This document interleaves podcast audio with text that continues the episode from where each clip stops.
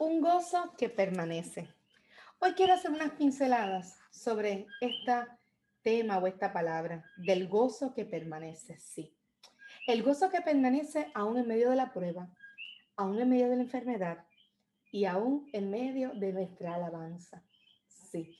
Mayormente nuestro gozo lo asimilamos en momentos felices y momentos que son de gran alegría y cuando está todo, todo está corriendo bien y se nos hace fácil alabar.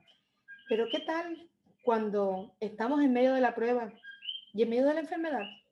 Mm, el gozo del Señor. El gozo es como decir, estar feliz. Mm, eso es lo que queremos ver. Porque yo quiero establecerte hoy una diferencia. Y esa diferencia entre lo que es ser feliz, que es lo que muchas veces el ser humano está buscando. Yo quiero ser feliz, la felicidad, la felicidad. Pero es muy diferente decir el gozo, ese gozo que permanece. bienvenidos a Más que un café, siglo XXI, con taza de café en mano y el cántico del coquí. Hoy queremos hablar sobre el gozo que permanece. Sí, el gozo que permanece. El gozo. Ah, ¿Y qué es el gozo? Pues fíjate, el gozo, según el diccionario, eh, es la intensidad de los sentidos propios de los seres humanos, ya que es una inmensa alegría. Gozo del latín caudium, que posiblemente no lo esté pronunciando correctamente, dice que es parte del pacto o del fruto del Espíritu Santo que nos habla Gálatas 5:22. El gozo es aquella profunda alegría espiritual que el Espíritu Santo infunde en los corazones de quienes deciden seguir a Cristo. ¡Wow! De los corazones que deciden seguir a Cristo. O sea, que nos están diciendo que el gozo es algo más profundo de lo que nosotros hemos pensado. El gozo, entonces, será felicidad. Pues fíjate, quiero atrasar esa diferencia como te dije al principio. Felicidad es algo que buscamos constantemente, pero tiene un problema que la felicidad está condicionada a nuestros estados de ánimo, a lo que obtenemos, a lo que nos recibimos, a lo que acontece. Por tanto, la felicidad se convierte en algo del exterior. Mientras, o en cambio, el gozo tiene unas matices más profundas. Sí, porque el gozo viene del interior y se proyecta hacia el exterior. Te lo voy a explicar mejor. Ese gozo solamente tiene una sola fuente, un sola de un lugar de donde llega. Para que pueda llegar a ese interior, solamente viene de un lugar y viene de ese encuentro con el Salvador. Por tanto, el gozo está en los cielos, en el reino de los cielos. Y el gozo viene directamente a ubicarse en tu corazón una vez tú y yo reconocemos que hay alguien que murió por ti y por mí y que cargó nuestros pecados. Y cuando tú y yo nos reconocemos y nos arrepentimos de nuestros pecados, de nuestras faltas, y reconocemos que necesitamos a ese intermediario, necesitamos ese poder, necesitamos esa ayuda del único que puede hacerlo, entonces al reconocer en humildad que necesitamos de nuestro Jesús, el Cristo, el Redentor, el Salvador, que murió por ti y por mí, automáticamente se inserta en nuestro corazón el gozo del Señor, que la palabra dice, y lo encontramos en Nehemías 8 en un momento dado, que el gozo del Señor es nuestra fortaleza. Ese gozo que proviene de las alturas. Por tanto, no se puede adquirir en el entorno, no se puede adquirir en el amor de una persona, no se puede adquirir en las posesiones. No, esas cosas lo que van a hacer son momentáneas y te van a dar una felicidad momentánea condicionada. Pero el gozo viene y se instala y permanece aun cuando las circunstancias que vivamos no sean las mejores y no sean las deseadas. Espero que estés entendiendo y sigas conmigo aún en medio de esto. No te entristezcas porque te estoy hablando de algo poderoso, algo que tiene oportunidad de empezar a surgir en tu interior. Y eso va a transformar de tal manera que va a impactar el exterior. Y otras y otros van a decir, hay algo en esa persona que está surgiendo y sigue en un regocijo, en una alegría intensa, algo que no se apaga, aún en medio de la realidad que está viviendo.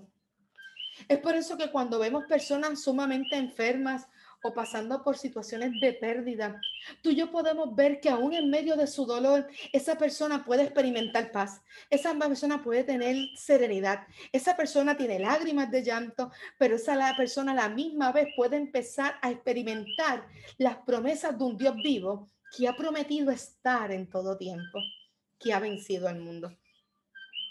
Sí, ese gozo que solamente puede dar. Fíjate que Tomás de Aquino, buscando por ahí, encontré que habla también algo del gozo y dice, el acto de la caridad se sigue siempre el gozo, pues todo amante goza en la posesión del amado y la caridad tiene siempre presente a Dios. Mm, bueno para que más adelante puedas ir sobre ello. Algunos ven el gozo como una virtud, como esa alegría y complacencia que se siente, que siente el cristiano en la extensión del reino de Dios y sus justicias. Sin embargo, el gozo del Señor es una alegría constante y un motivo de alegría que no se detiene por nada ni por nadie. Viene desde el interior, como les decía, construida solamente de una manera. Escucha bien y acércate. En una relación constante con Dios.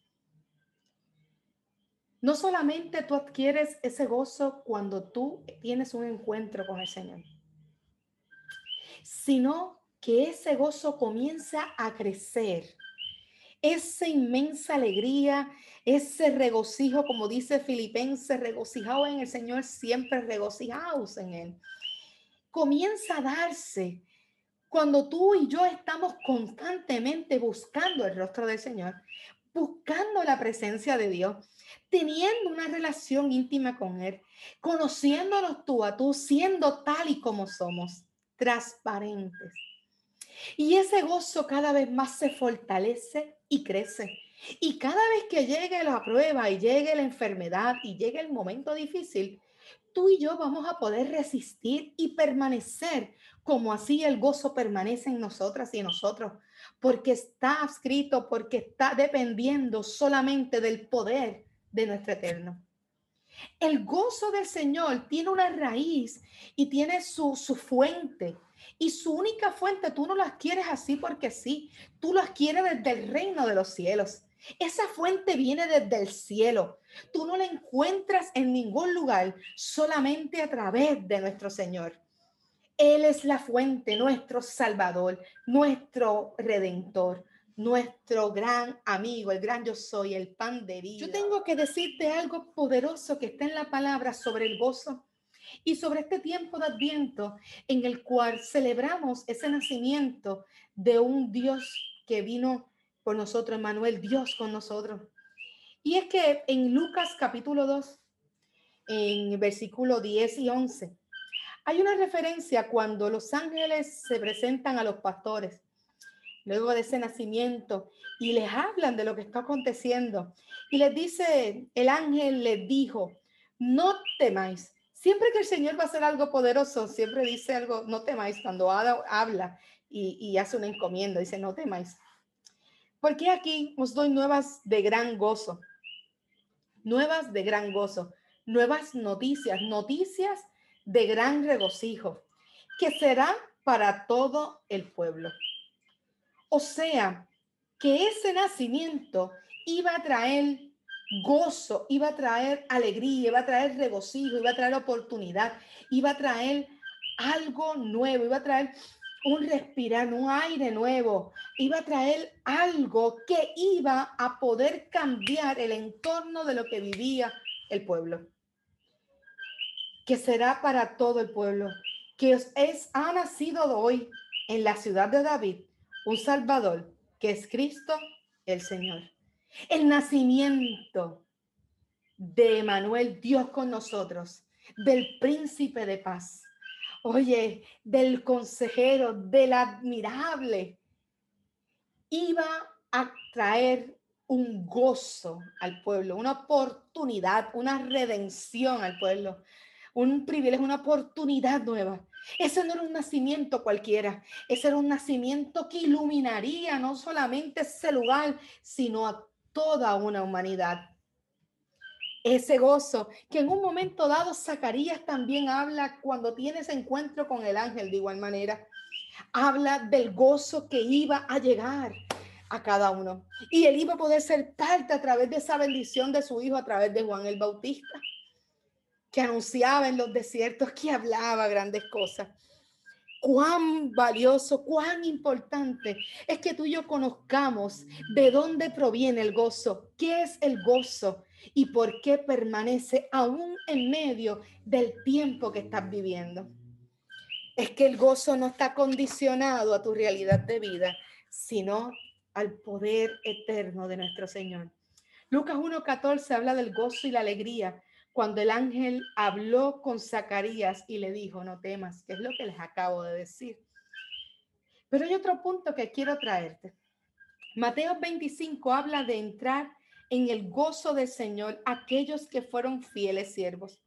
El gozo también nos invita a algo poderoso, que nosotros podamos seguir sirviendo aún en medio de la prueba, aún en medio del dolor, aún en medio de cualquier cosa. Y es que el gozo tiene que producir algo en el creyente y la creyente. Y es que produce el querer por el hacer, el servir, el trabajar en la obra, en la edificación del cuerpo de Cristo, en la iglesia, en seguir proclamando. El gozo hace que tú y yo nos desprendamos de nuestra comodidad y salgamos a anunciar de las diferentes formas y maneras de los dones y talentos que Dios nos ha dado, que anunciemos a otros que nuestro Redentor vive y que hay oportunidad para cada uno. Oye, el que sirve tiene la oportunidad de la vida eterna, tiene esa promesa, porque fielmente disfrutará de este beneficio. Buen, buen siervo y fiel. En lo mucho fuiste fiel, en, en lo poco fuiste fiel, en lo mucho te pone. Entra en el gozo, Señor. Entra en el gozo, en el gozo, en el gozo. Entra en la presencia de Dios, donde no hay aflicciones el gozo es lo que se anhela según el nuevo diccionario bíblico y, lo que busca, lo encuentra cuando te encuentras con Dios. Eso se va a dar en ese crecimiento, en esa búsqueda constante, en esa fuente. Romanos 14, 17 dice, después de todo, en el reino de Dios, lo más importante no es formar, no es comer ni beber, sino practicar la justicia, la paz y tener el gozo del Espíritu Santo. El que de esta manera sirve a Cristo le causa alegría a Dios y es respetado por la gente. Hay diferentes formas de gozo y hoy he hablado sobre ese gozo que permanece y es un producto de un gozo espiritual que se ve en gozo de fe, de regocijo en la esperanza. Ese gozo que aun cuando tú y yo tengamos aflicción, como tal vez podamos encontrar en Mateo 5:12, que en un momento dado habla de la persecución, hay una prueba pero había una, un gozo, una esperanza, había una fe que no se quebrantaba. Porque aun cuando en los tiempos otros han también sufrido, Dios ha seguido siendo fiel.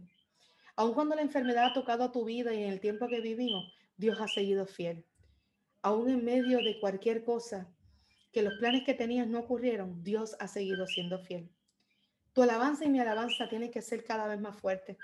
Tu alabanza tiene que estar continuamente en nuestros labios. Tu alabanza no puede ser condicionada porque tú y yo estamos experimentando el gozo que proviene de Jehová. Oye, Dios es bueno, Dios es poderoso. Salmo 16, 11 dice, en su presencia hay plenitud de gozo. En su presencia hay plenitud de gozo. El gozo nos guía y nos orienta hacia la voluntad de Dios. El gozo producirá servicio, amor y entrega. El gozo, cuando está la ausencia de eso, si tú no estás experimentando el gozo y hay ausencia, estás en un peligro mortal. como le pasó al pueblo de Israel, que no estaba en el gozo porque no conocía a Dios, no se relacionaba con Él, no reconoció y no permaneció. Y eso hizo que ellos peligraran en la oportunidad de la vida eterna. Si tú y yo no nos apresuramos a entrar en eso y reconocer y cultivar esa experiencia poderosa con Dios, estamos en peligro de no obtener el gozo de la vida eterna. El gozo que permanece aún en medio de estas circunstancias. La palabra desde el Antiguo al Nuevo Testamento está lleno de esta importante palabra. Hoy solamente trazamos un poquito. Yo te invito a que lo busques y te preguntes más sobre ello. ¿Y por qué aún en medio de las aflicciones sigue permaneciendo el gozo del Señor? Él es mi fortaleza. ¿Será la tuya? Él es mi redentor porque vive. Y yo, aún en medio de la lágrima, aún en medio de la soledad, aún en medio de las pérdidas que podamos enfrentar, los sinsabores de la vida, sigo teniendo el gozo, porque Cristo es el único que me la da. Él es mi Salvador, Él es mi eterno, el gran yo soy, mi Padre, mi amigo y mi cuidador. Esto ha sido Más que un café, siglo XXI, con taza de café en mano y el cántico del coquí. Si te gustó, comparte. Espero haya sido de bendición. Su pastora que los ama, Angélica Acevedo. Recuerda que nos puedes escribir a anacevedo01 a gmail.com y buscarnos o seguirnos a través de las redes sociales Pastora Angélica Acevedo. Dios les bendiga, Dios les guarde.